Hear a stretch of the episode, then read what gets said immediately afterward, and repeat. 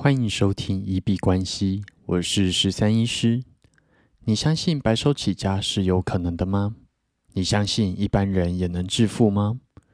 欢迎回到九十天赚一千万系列企划实进记录，在这里会分享每天的进度跟体悟。好，那首先要在这里感谢在耳机前的听众。那我们的节目再次突破了一个一千门槛，来到了两千次的收听数的。啊，一个门槛大关，那就是稍微用第四十五集来记录一下这件事情。那也恭喜我们继续啊迈向下一个里程碑。那再次谢谢在耳机前啊一直陪伴着我的你们。那昨天晚上因为 Instagram 它的广告正在维修，所以没有办法看到数据。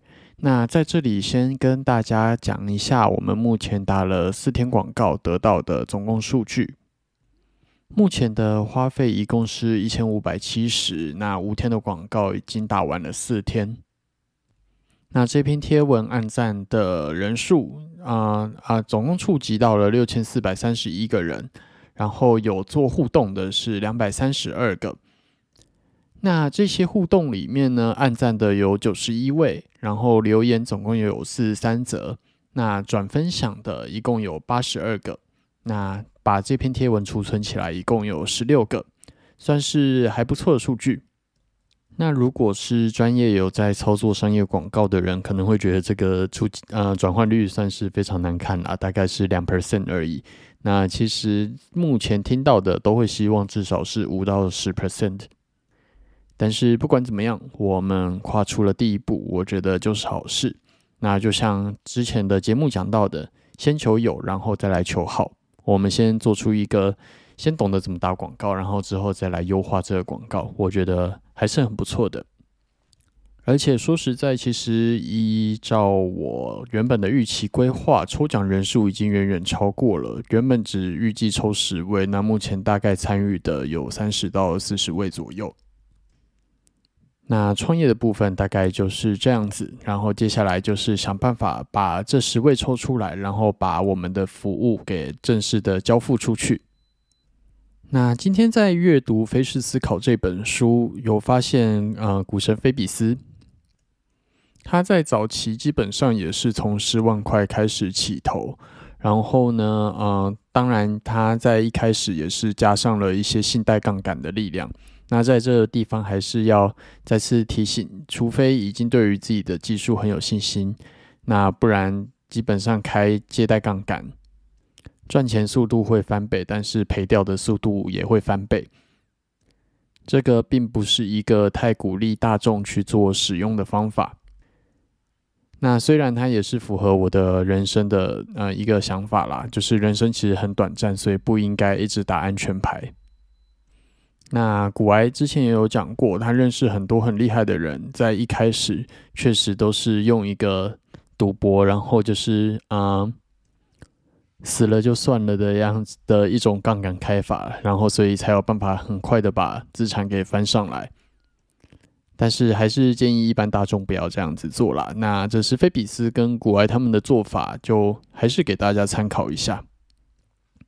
在你能够承担的风险跟报酬之间取得一个平衡，才是一个比较好的方式。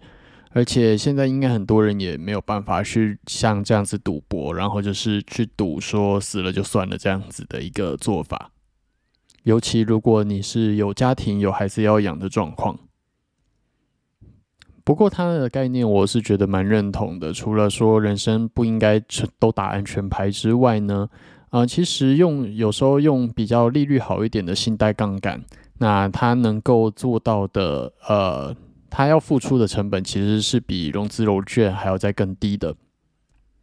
了解你的工具，然后了解它能够带来的优势，还有它的缺点，你再来考虑要不要使用这样子的工具。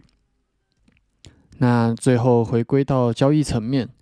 那这两天规划了 TRB 跟 STORJ 这两个标的，那今天也规划了 CHR。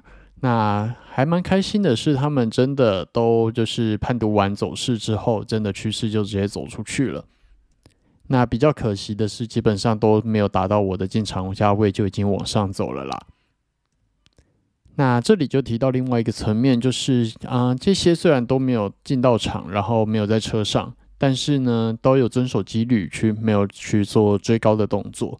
那在这里就是觉得还是蛮不错，有遵守纪律，干得好。那就继续在创业这条路上去做修炼，然后交易这个部分也是继续去做心理上的修炼吧。那我们今天节目就先聊到这里。如果有任何问题想要交流询问，都可以在 Podcast、Instagram 或者是 Twitter 的留言区做留言。那如果我有看到，都会再做回复。那我们今天就先聊到这里。